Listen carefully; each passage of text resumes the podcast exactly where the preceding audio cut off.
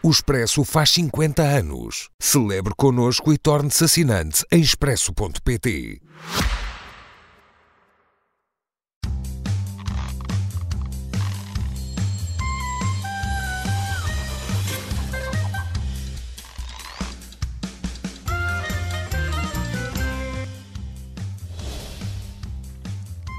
Boa noite. Catarina Martins liderou o Bloco de Esquerda oito anos, levou-o ao melhor resultado de sempre, ajudou a construir a geringonça, resistiu ao embate de 2019, mas acabou desgastada no fim desta experiência política. Apesar de uma sensível recuperação nas sondagens, o Bloco está longe de recuperar os eleitores descontentes com esta maioria absoluta. Catarina Martins sai e dará lugar a uma estratégia provavelmente mais aguerrida. Será o segundo tema do Sem Moderação de hoje. Antes, Falaremos do sismo, da tragédia, da vergonha e de mais alguns substantivos com que reagimos ao que no fundo já sabíamos, até por estudos semelhantes na Europa. Através de quase 512 denúncias, a Comissão Independente que investigou a extensão dos abusos sexuais na Igreja chegou a quase 5 mil casos desde os anos 50, deixando claro que esta é apenas uma pequena ponta do iceberg. Fica ao certo de um dos testemunhos, dos menos gráficos, lido por Ana Nunes de Almeida, membro da Comissão Independente. Caso 2 refere, relata um abuso que acontece a um rapaz, M, nascido na década de 80, como os meus filhos, que partiu numa viagem de finalistas do segundo ciclo, organizada pela escola particular que frequentava no interior norte do país. Tinha então 12 anos e, durante a noite, foi vítima de abuso violento por parte do padre que os acompanhava, o seu professor de religião e moral católica. Sabe que não foi o último. Escreve. Pelo menos mais outros dois rapazes do meu quarto. Éramos os mais tímidos, talvez os mais medrosos. Estávamos juntos. Eu fui uma noite, o F outra e o H foi duas vezes. A primeira e a última da viagem. Nunca me esqueço que o meu amigo não aguentou e uma noite chegou, à meia da noite, e vinha a chorar, a chorar, e estava sentado na cama dele no nosso quarto. Ele não disse nada e eu também não contei que já tinha sido vítima disso na noite anterior. Então perguntei-lhe se ele tinha medo e ele, a chorar, disse que sim. E eu disse-lhe para ele se deitar na minha cama e assim dormíamos os dois e adormecemos, mas ele demorou tanto, tanto a parar de chorar. Não sei descrever isto. Foi no verão de 2000 e nós estávamos de viagem de turma e estávamos ali sozinhos longe de casa e dos pais, e não havia nada nem ninguém a quem contar, e só nos consolamos um ao outro. E desculpem, pois agora estou eu a chorar, escrevo isto e não sei mais dele. Eh, Francisco, eh, podem acontecer abusos em qualquer, em qualquer instituição, acontecem seguramente em, todas, em muitas instituições, mas parece haver um problema sistémico na Igreja, caso contrário, aliás, não eram precisas comissões, etc. Se resolveria como se resolve em outras instituições. Eh, ele é sistémico por razões específicas da, da, da, da celibato, etc., como algumas pessoas argumentam, ou isto resulta de uma cultura de encobrimento que levou a uma sensação de impunidade que permitiu que alastrasse, como alastraria provavelmente em todos os outros lugares, se não houvesse qualquer tipo de sanção? É, bem, boa noite. Uh, eu, antes de mais, é, é, convém dizer que este é o caso mais, o mais grave, com relevância pública, julgo eu, das nossas vidas. Quer dizer, não só no mundo, mas em Portugal. Eh, nós estamos, eh, já tivemos muitas coisas. Já tivemos em Portugal uma coisa gravíssima que é eh, termos apercebido que, com grande probabilidade, no topo do governo e no topo do mundo empresarial, houve pessoas que se conluiaram para fazer o que fizeram, que nós sabemos, no caso de Sócrates, no caso do, do Beza, etc. Mas isto é outra coisa. Isto é a instituição em que a civilização ocidental, uh, e não só, grande parte da nossa civilização, uh, assentou nos últimos. em cujos valores a nossa civilização assentou nos últimos dois mil anos, em risco de ruir à nossa frente, na nossa geração. E é importante que a Igreja e todos os que a querem defender, como, enfim, eu sou um deles, tentarei fazer isso daqui em diante, tenham noção de que a Igreja vai ter que se reconstruir para conseguir sobreviver ainda dentro daqueles, daqueles valores. E para se reconstruir não vai, não vai poder nem desvalorizar os factos, nem as críticas, chamando-lhes anticlericais ou jacobinas ou manifestações do auquismo ou com aquelas banalidades uh, que são basicamente música de elevador de que a Igreja é feita de homens, claro que é, e por isso também têm que ser punidos quanto como aos outros ou que, eh, como tu disseste, enfim, noutras instituições também acontece isto. Não me parece que em alguma instituição isto tenha acontecido ou costuma acontecer com esta, eh, com esta gravidade. E, portanto, sim, é preciso perceber as razões por que isto acontece. Nós, daqui a, na, na, na segunda ronda falaremos de prescrição. Eu acho que aquilo que prescreveu, sinceramente, são as ideias da Igreja sobre a moral sexual. Eu acho que em grande parte disto, até porque estamos a falar de, de um escândalo sexual, de abuso abusos sexuais, é preciso pôr em cima da mesa que o mundo, que, que a Igreja vive há demasiado tempo contra mundum, contra aquilo que é. Uma coisa é a Igreja, eu percebo, querer, os seus próprios fiéis, querer viver, próprios fiéis. querer viver, não querer viver dependente dos humores uhum. contingentes, e eu percebo isso. É uma, é uma, proposta de vida, uma proposta de, uh, uh, enfim, que é que está para lá da contingência uh, do momento. Mas isso é uma coisa. Outra coisa é viver contra a própria natureza humana, que há de ser uma manifestação da graça de Deus, entendo, entendo eu. E, portanto, há um problema na repressão sexual, eu não tenho, não tenho grandes dúvidas de que a Igreja anda há séculos a, a, a, a servir de refúgio. Ou para pessoas que acham que vão ser, de certa forma, curadas ou, ou convertidas porque eh, vão viver num mundo que, eh, que, que, vai, que vai promover isso, uhum. Essa conversão, essa cura, porque não vão ter, enfim, as, eh, as tentações, ou porque a partir de um certo momento acham que são protegidos. E não há outra forma de dizer. Ou, de facto, não é só o crime dos abusos, é um crime gravíssimo, longo, estrutural, sistémico, de encobrimento. E é preciso ter isso em conta para a Igreja que se conseguir reconstruir. Pedro, é, é por aqui mesmo que eu vou, que eu vou começar. Eh, eh, eu, eu vejo toda a gente concentrada nos abusadores, é normal, são, os, são é, foi quem cometeu os crimes e o, para lá de crimes, não é só serem crimes, mas pronto.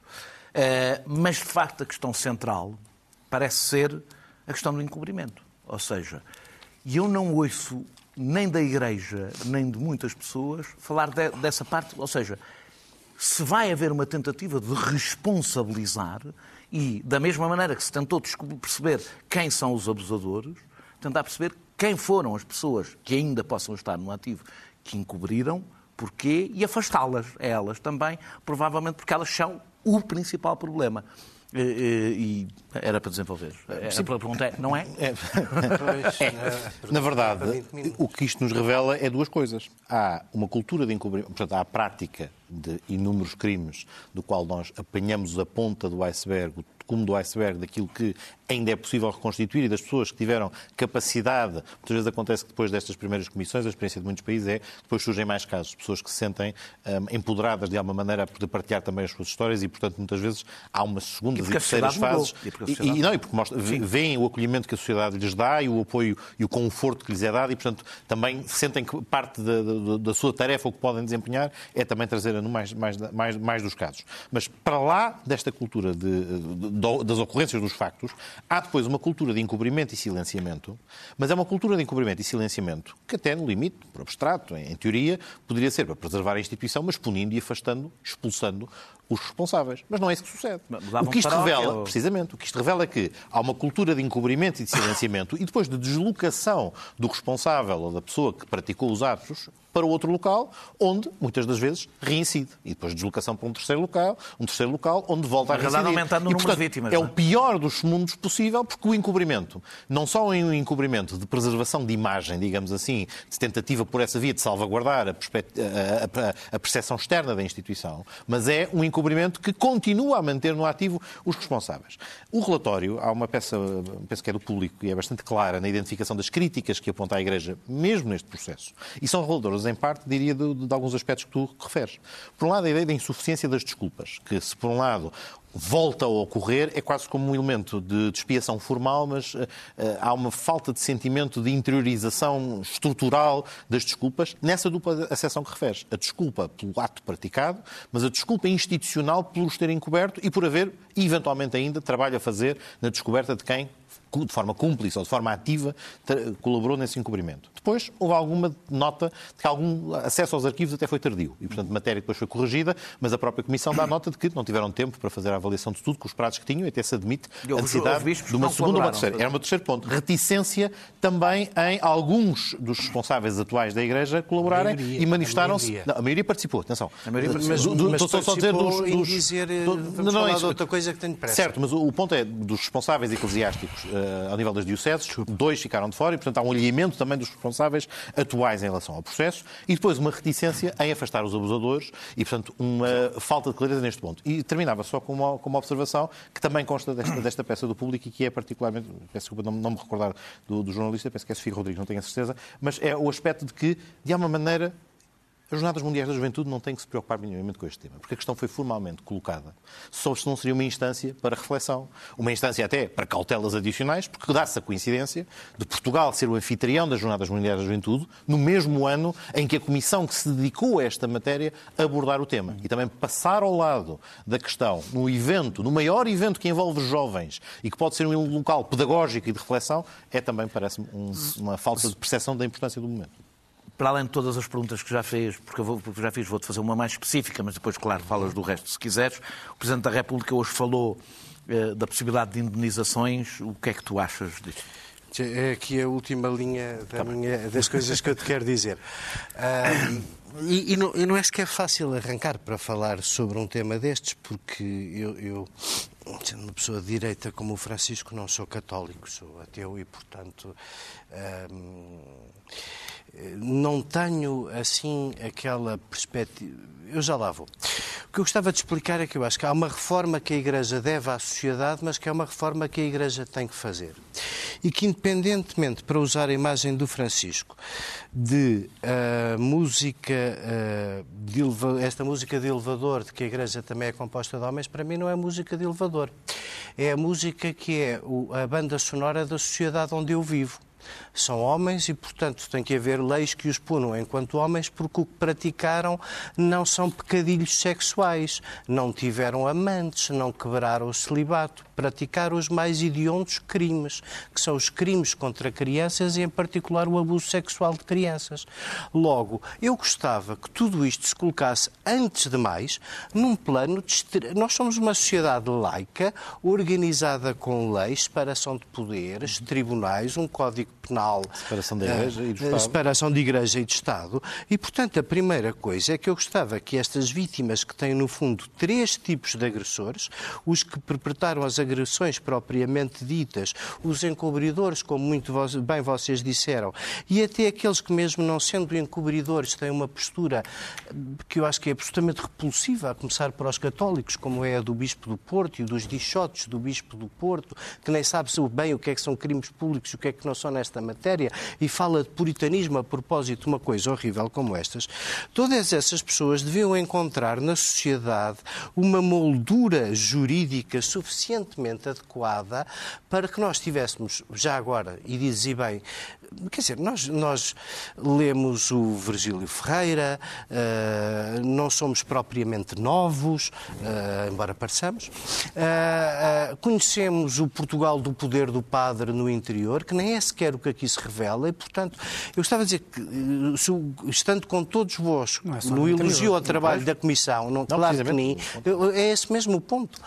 O, o, ponto é, nós estamos, eu, eu acho que este, univer, este universo, é 2000... este universo está está longe eh, de abarcar o universo. Essa proximidade é absolutamente aflitiva. Mas isto parece-me estar longe de, de, abarcar um universo mais completo. E é aí, nessa medida, em que, repara, mesmo para um, um ateu, até os Papas do Renascimento são fundamentais na estruturação da nossa civilização. Se não houvesse Renascimento, também não tinha havido iluminismo e não tínhamos agora a liberdade que aqui temos. Portanto, tudo isto é um processo histórico. Os Papas, os papas Farnese, os Papas Borgia, todos esses que suponho que não serão os mais insensados hoje em dia pela, pela, pela Igreja, não deixaram de ter um contributo para estes valores de sociedade. Mas essa sociedade tem que, além destas exigências de tem agora um conjunto de exigências para a Igreja justamente porque o poder temporal e a lei em vigor não é suficiente, não cobre tudo isto, não, eh, não dá resposta a todo este clamor social e a esta indignação. E por isso, uh, uh, eu ouvi uma entrevista tua num podcast que me pareceu muito importante e, e cheia de esperança, de uma pessoa.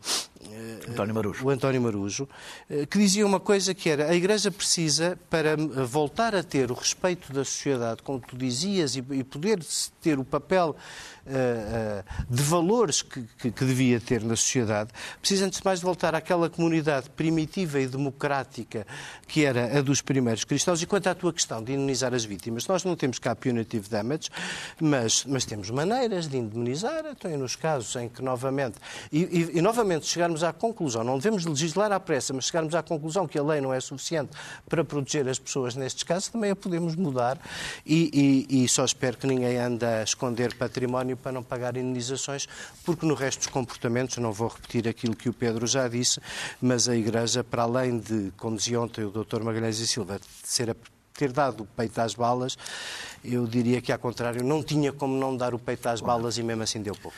Eh, eu vou dar agora, fazer aqui uma ronda rápida sobre uma questão específica que se levantou esta semana, que é a mudança da lei para mudar o tempo de inscrição. Penso que o que está em cima da mesa é ele passar a contar a partir dos 30 anos. Hoje, até aos 30 até aos 30, hoje, hoje, hoje é até aos 23. Uh, eh, exato, poder, desculpa. O prazo... o prazo começa a contar de prescrição a partir do, do que a vítima faz 30 anos, certo? Uh, segundo a, o que está a ser não, debatido. Não, não. Pode ir até aos 30 anos da vítima. Pronto, pode ir até aos 30 anos da vítima. Atualmente vai até aos 23. Tens razão, tens razão. passar a ir até aos 30. Uh, uh, primeiro, eu queria te perguntar, uh, a vocês todos, aproveitando que são todos juristas, portanto, faço esta pergunta a todos, o que é que achas desta proposta, segundo se é sensato fazer o debate da alteração da lei agora?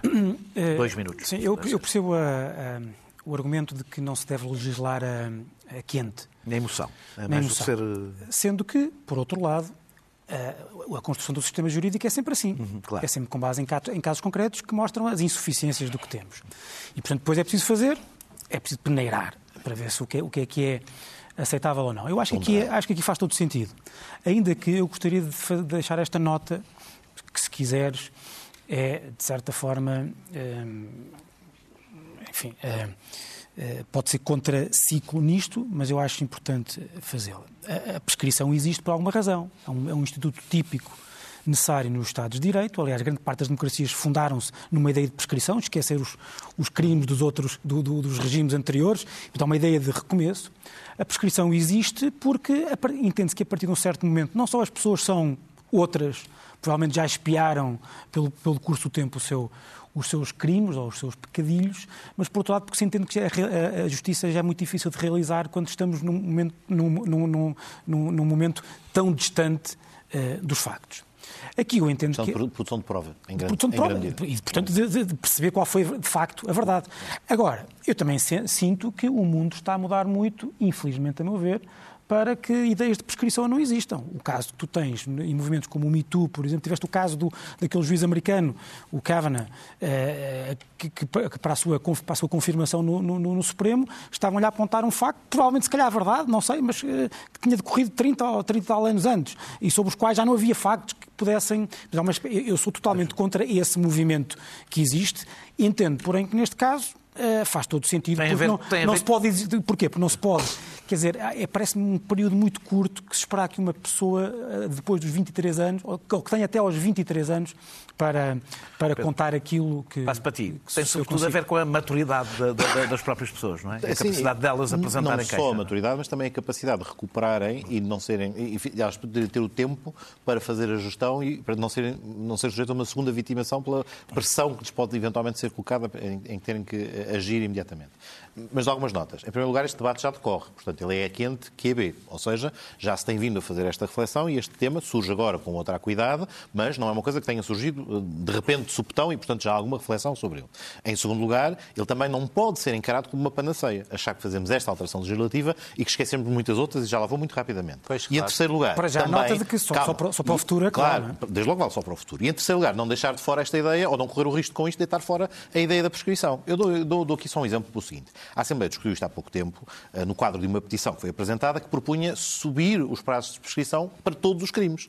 Tudo, desde a corrupção, tudo aquilo que pode ser visto. Ele pode correr o risco de ser utilizado para populismo penal, aquela petição tinha. E não só o tinha, como era uma petição que inicialmente o seu primeiro ponto era a expulsão do juiz Ivo Rosa da magistratura. E em segundo lugar, a colocação do aumento da prescrição de todas. A primeira parte da petição nem foi admitida, a segunda foi a votação e, há de uma facto... separação de poderes, não é? Não, há uma separação de poderes, evidentemente. Uma Assembleia da República não expulsa um juiz. E em segundo lugar, mas uh, só para enquadrar o contexto de onde podem surgir estas propostas e a imensa cautela e a imensa prudência que se deve ser na sua análise. É uma ferramenta útil, pode ser relevante, mas mais igualmente relevante é ter meios de prevenção adicionais, ter canais de denúncia que possam eventualmente ter formas de antecipar e ajudar as vítimas mais cedo, eh, enfim, e também dando mais transparência e mais acompanhamento, isto torna-se possível. E especialmente, um aspecto que também não deixa de ser relevante e que tem vários juristas sublinhado, acompanhar as organizações que lidam e trabalham com crianças, e são bastantes, e subir ainda mais o patamar de exigência. Obviamente dirão, bom, mas nem todas, e muitas têm os mecanismos necessários para prevenir uhum. estes factos. Quem tem que trabalhar com crianças perante uma entidade pública ou outras tem que apresentar um certificado de registro criminal, precisamente onde se despista a eventual prática de ilícitos anteriores, ilícitos nesta, deste tipo anteriores. Mas é muito provável Sim. que isto já não seja suficiente e que se tenha de subir a parada também aí, não nos satisfazendo com uma mera alteração num ponto específico do Código Penal e achar que Eu, eu recupero já o teu tempo. Eu estou de acordo com a maioria do que eles disseram e tenho, tenho muito pouco a acrescentar. A, a não ser quando o Pedro dá exemplos de como seria Concordo com a ideia de que a prescrição é precisa. A prescrição não é a mesma coisa em relação a todos os crimes.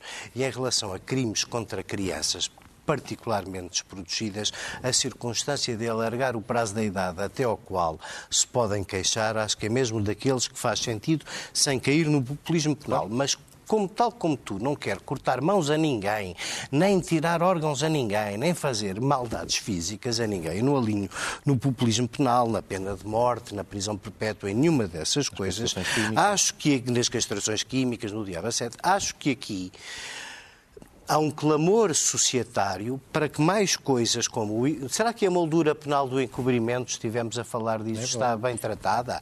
Será que a moldura penal da tentativa é adequada? O encobrimento institucional prolongado com.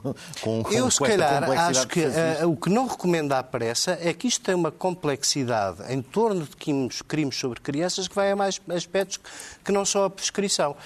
E, e, e tenho pena que neste, novamente, tenha tomado adiante dianteira do debate o populismo judiciário, porque depois as coisas confundem-se e, fica difícil fazer o bem.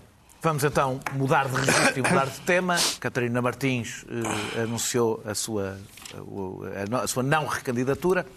Vamos ao vídeo. Comuniquei aos e às ativistas do Bloco de Esquerda que não serei candidata à coordenadora na próxima Convenção Nacional do Bloco, que, como sabem, se reúne em maio deste ano. Estou a comunicar a minha decisão quando estamos a iniciar os trabalhos de preparação da Convenção, por lealdade para com toda a gente que no Bloco se organiza para esta Convenção e para que todas as moções e as listas que concorrem à direção tenham toda a informação de que precisam neste trabalho. O Bloco deve juntar a sua máxima capacidade de transformação e acredito que esta renovação que desejo promover vai multiplicar a energia do Bloco. Finalmente, eh, para que não deixe nenhuma dúvida sobre o que farei depois da convenção, eu garanto que não vou andar por aí. Eu estou aqui, eu sou daqui, o Bloco é o partido onde eu estou e vou estar em todas as lutas, a luta toda, como sempre, é com muita confiança que eu olho para o futuro do meu partido. Pedro, Pedro Delgado Alves, o, o Bloco passou para metade, eh, menos de metade depois da geringonça, portanto, nas últimas eleições. Há uma. A história diz-nos que os partidos de esquerda, mas isso levaria a um debate que provavelmente aqui não temos, os partidos mais à esquerda eh, tendem a perder votos para o centro-esquerda quando se entendem com o centro-esquerda, e o mesmo não acontece na direita, mas isso levaria, levaria a outro debate. A minha pergunta é. Eh, a minha pergunta é: valeu a pena quando olhamos que nenhum. Eh, nenhuma das pessoas que se aproximou do António Costa eh, parece ter sobrevivido à experiência? Ora bem, eu acho que a leitura que se fará da geringonça, dos quatro anos de geringonça, eu acho que podemos construir um consenso em torno de dizer que a geringonça eh, em, em, estado puro e que dependia muito das tensões e da constelação matemática que obrigava todos a puxarem para o mesmo lado e existiu entre 2015 e 2019. Podemos estar todos de acordo. Terás depois de convencer o, o, António Costa disso mesmo, porque ele andou a vender que nos dois anos seguintes há uma, há uma realidade diferente de cooperação que surge. Mas, Mas estamos todos de acordo, não vamos encontrar aqui. Há uma geringonça lá, tu senso, mas a geringonça, no sentido estrito, Sim. cunhada uh, com, com aquele termo, tinha aquele contexto. E uh, a primeira resposta é se a geringonça vale a pena, é a avaliação desses quatro anos. E esses foram quatro anos de estabilidade, foram quatro anos em que se... Mas eu pergunto se, se valeu a pena aos parceiros como o Bloco e o PC. Mas eu acho que estás a fazer a avaliação em 2023, uhum. póstuma, quatro anos depois, depois de muitos factos que ocorreram e de muitas decisões eu que eu penso... Que não. Estou a dizer, depois de muitas decisões, algumas erradas, outras certas, mas que contribuíram também para a degradação da votação do Bloco de Esquerda e que ocorreram depois, alguns fatores que são auto-impostos, outros que decorrem da própria dinâmica de voto útil ou de receios que os eleitores tinham, ou de, enfim, de, nós há um ano estávamos, há um ano não, mas há um ano e um mês ou um ano e dois meses estávamos neste programa a especular sobre cenários políticos que apontavam para um aproximado PS e PSD e que eventualmente foram um dos fatores que muito contribuiu para que também a votação do Partido Socialista tenha subido com prejuízo para os seus parceiros, eh, para os seus parceiros à esquerda. Eh, e, portanto, eh, até devo recordar que no início da geringonça, como é sabido, os acordos eram, não, eram, não, não havia um acordo coletivo de todas as forças políticas, o PS tinha acordos com o Bloco de Esquerda, com o PCP e com os Verdes individualmente. Até foi com o Bloco que se construíram até umas plataformas, das quais não frutificou muito, mas umas plataformas de entendimento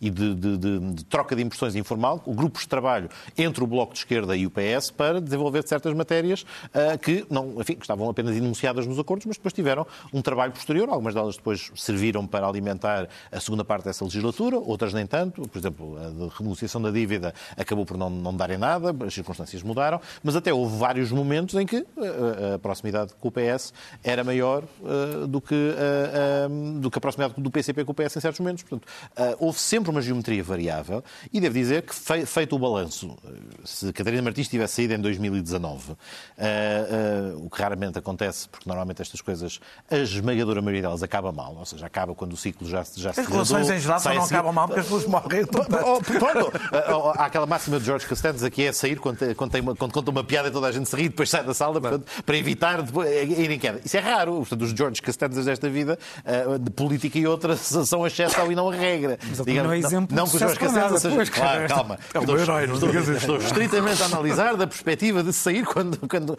quando está em alta. Oh, inevitavelmente, depois deste resultado, a, a decisão que a Catarina Martins acaba por tomar tem muito a ver com a avaliação que faz de poder ser ou não, neste momento, continuar a ser uma mais-valia para a retomada do crescimento do Bloco. Agora, como o Daniel apontava, e vou terminar, eh, se olharmos para os líderes que foram a votos em janeiro de 2022, só Rui Tavares se mantém na liderança do partido. Não teve na geringonça. Uh, não, não, não, não estou, estou a olhar para todos os partidos que foram a votos. que se de uma ponta à outra. E Calma, passou. Só Rui Tavares e André Ventura se mantêm na liderança dos respectivos partidos. Uh, a, a, a, situação política, José Eduardo, a situação política não é, à partida, teoricamente, não é má para o Bloco de Esquerda, não é? Portanto, temos uma desilusão, parece-me, sobretudo em muitos eleitores de esquerda, com a maioria absoluta, assim indicam, eh, assim parece ser.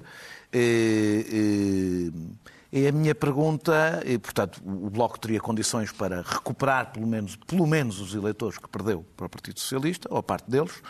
E a minha pergunta é se achas que uma liderança mais agressiva, pelo menos no estilo, o que está em cima da mesa é a Mariana Mortágua, e menos conotada com a geringonça, no sentido de não ter a Catarina Martins está muito ligada à, àquele, àquele período. A Mariana Mortágua teve menos visibilidade, é só por isso. Um, pode ajudar o Bloco a, a recuperar alguma capacidade de, de política? Não sei. Um, Pronto.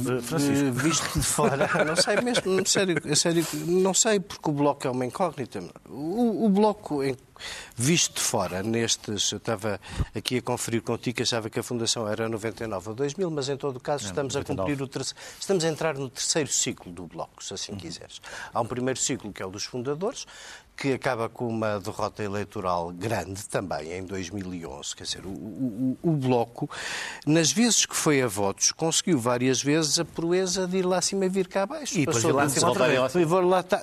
Certo.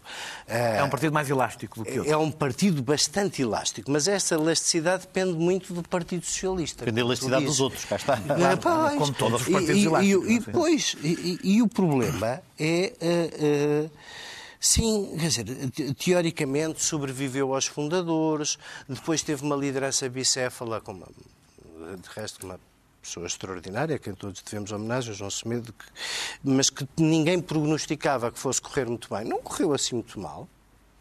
Depois a Catarina Martins conseguiu, enfim... É, é, o melhor resultado da história do Bloco. O melhor resultado da história é do Bloco, mas acaba uh, morta por este abraço do urso que o Pedro tentou mascarar de libélulas a saltarem de núfares, com, como é que era, com essas convergências e as constelações matemáticas, correram todas mal. Ela passou 19, ela passou para 19 para 5 deputados, deixou de ser líder do partido e passou um lugar a outro. E ainda diz esta coisa extraordinária. Diz assim: a geringonça foi uma coisa muito boa, porque, como vocês dizem todos, permitiu a devolução de rendimentos. Mas agora atribui ao PS uma capacidade que nem o PS tem.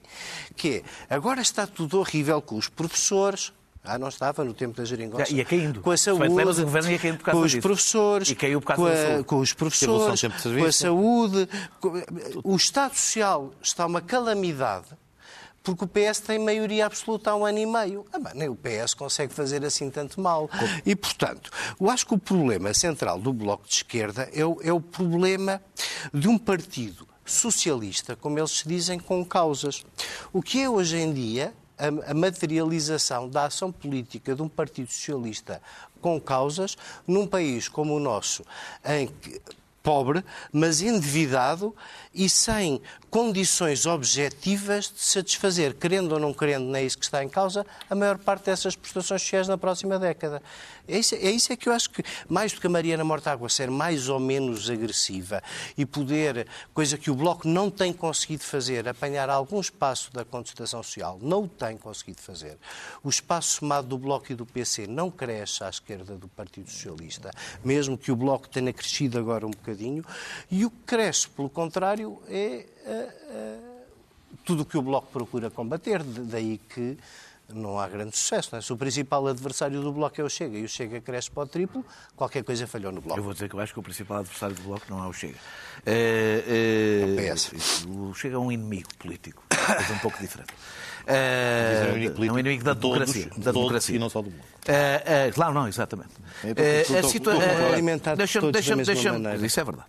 É, deixa-me dizer, deixa-me fazer-te uma pergunta um bocadinho ao lado, depois se quiseres podes pegar por aqui, mas o Bloco não está só dependente, nós falámos aqui da elasticidade do Bloco, que é, que é, é talvez o partido mais elástico eh, pelo menos dos, do, do, do, dos cinco, os, os, mais novos é, é, mais difícil fazer essa avaliação por enquanto, eh, mas eh, não depende só do Partido Socialista, também depende, parece-me a mim, agora, do que aconteça à direita. Ou seja, se se instalar a ideia, agora não vou discutir se é verdadeira ou falsa, não interessa, para a minha pergunta. Se instalar a ideia que o PSD vai governar de alguma forma com o Chega, se não há o risco, mesmo que o Bloco agora tenha um grande, até consiga recuperar, de o voto útil para o Partido Socialista ser de tal forma uh, apelativo uh, que, o, que, vai, que é indiferente do que o Bloco faça até lá. Concordo contigo, mas é preciso dizer que a culpa é do PS e do Bloco.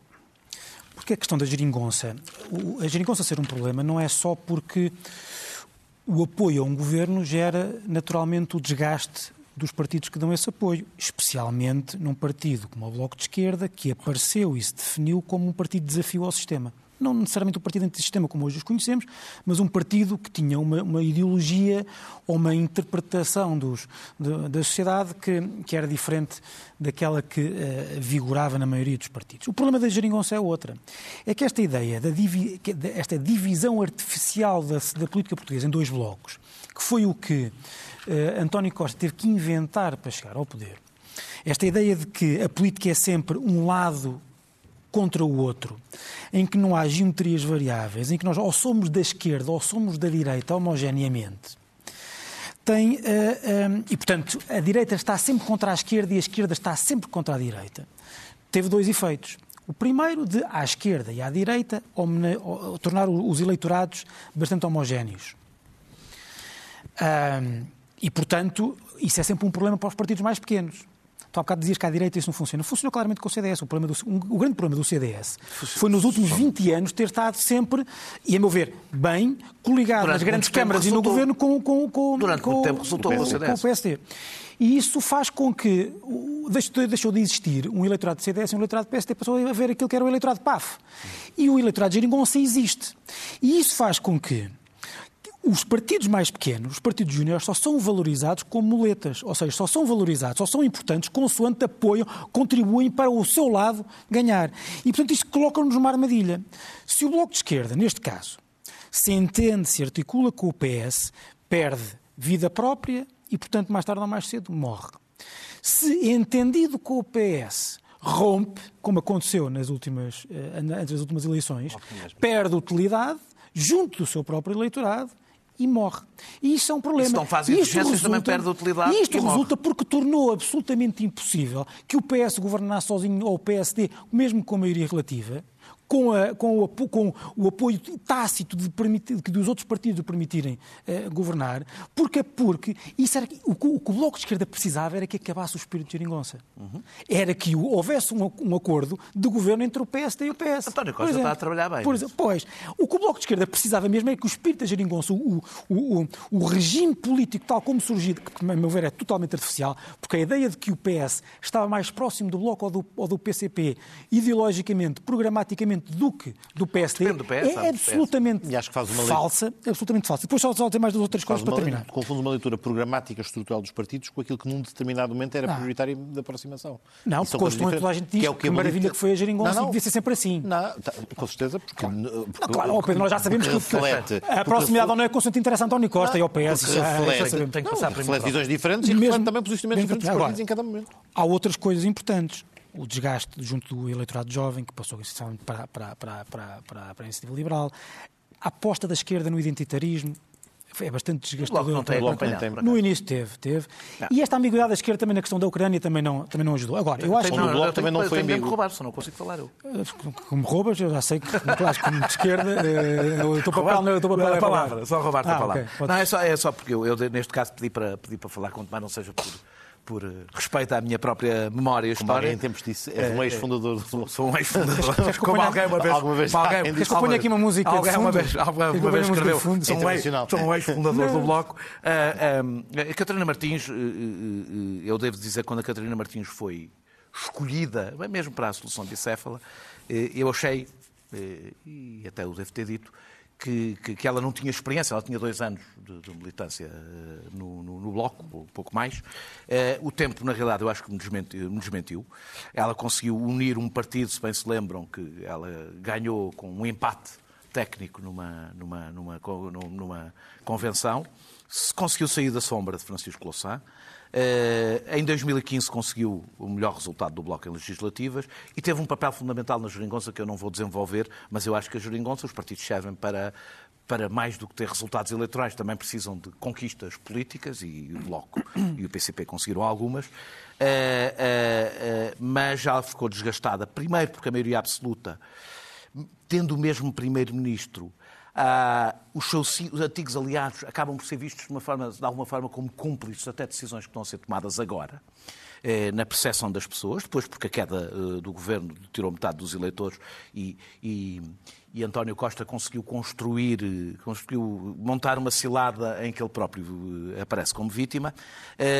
E acho que a mensagem de Catarina Martins evidentemente deixou de, de, de, de passar por causa do lastro do passado, e, e, porque, se tornou, porque era um rosto muito ligado àquele momento, e a geringonça perdeu o valor de mercado.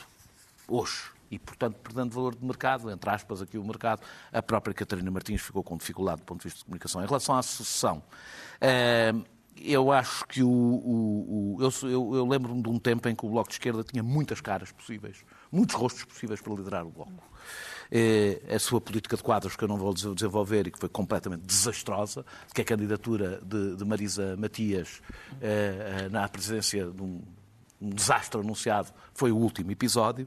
Uh, uh, Mariana Porquê? Porque lhe tirou, tirou... tirou-lhe à própria Marisa Matias. À própria Marisa Matias, que era uma possibilidade uh, popular a e carismática.